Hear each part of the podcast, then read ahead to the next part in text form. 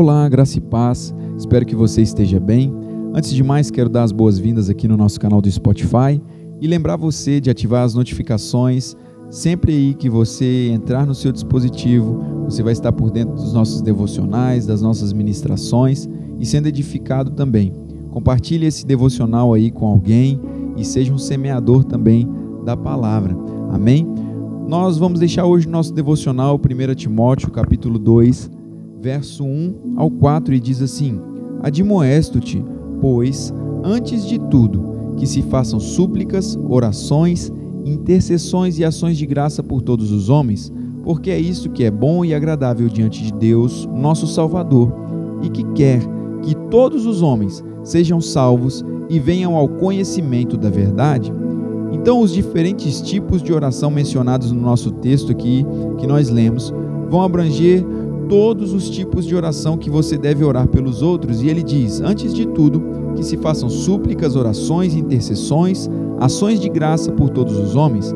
A palavra súplica ela vem do grego desis, que se refere a petições ou a um pedido definido. E no sentido geral, uma petição é um apelo formal por escrito ou súplica com exigências legais.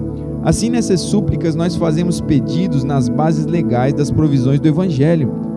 O próximo é orações e vem da palavra grega proseuche, que significa oferecer orações.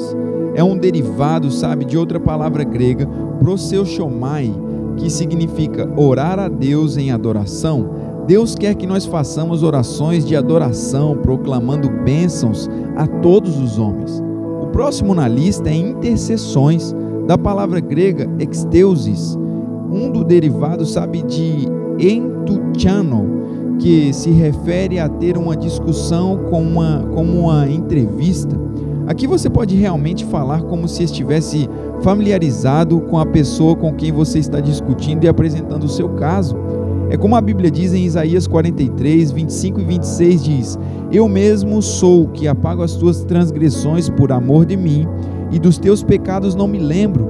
Faze-me lembrar, entremos juntos em juízo, conta tu as tuas razões para que te possas justificar. O Senhor está dizendo assim: olha, entremos juntos em juízo. Em outras palavras, olha, vamos argumentar juntos, como fazem num tribunal. É isso que você faz quando intercede. Você apresenta o seu caso.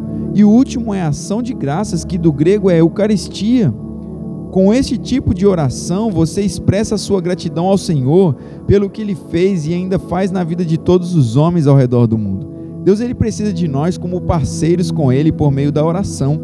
E o seu desejo é que todos os homens sejam salvos e cheguem ao conhecimento da verdade.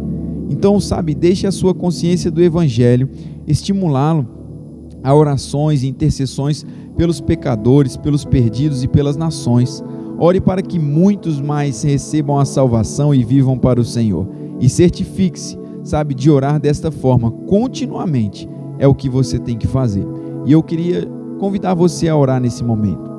Pai, nós te agradecemos, obrigado pelo teu amor grande e graça manifestada em Cristo Jesus. O teu desejo, Pai, é que todos os homens sejam salvos e cheguem ao conhecimento da verdade. Portanto, nós oramos pelos perdidos e oprimidos hoje, para que eles ouçam e recebam a mensagem com a qual o Senhor nos enviou. A nós, os teus trabalhadores, e que os olhos do entendimento deles sejam iluminados para reconhecerem a verdade, em nome de Jesus. Amém. Que você venha ter um dia abençoado na prática da palavra. Nos vemos em breve. Um grande abraço. Tchau, tchau.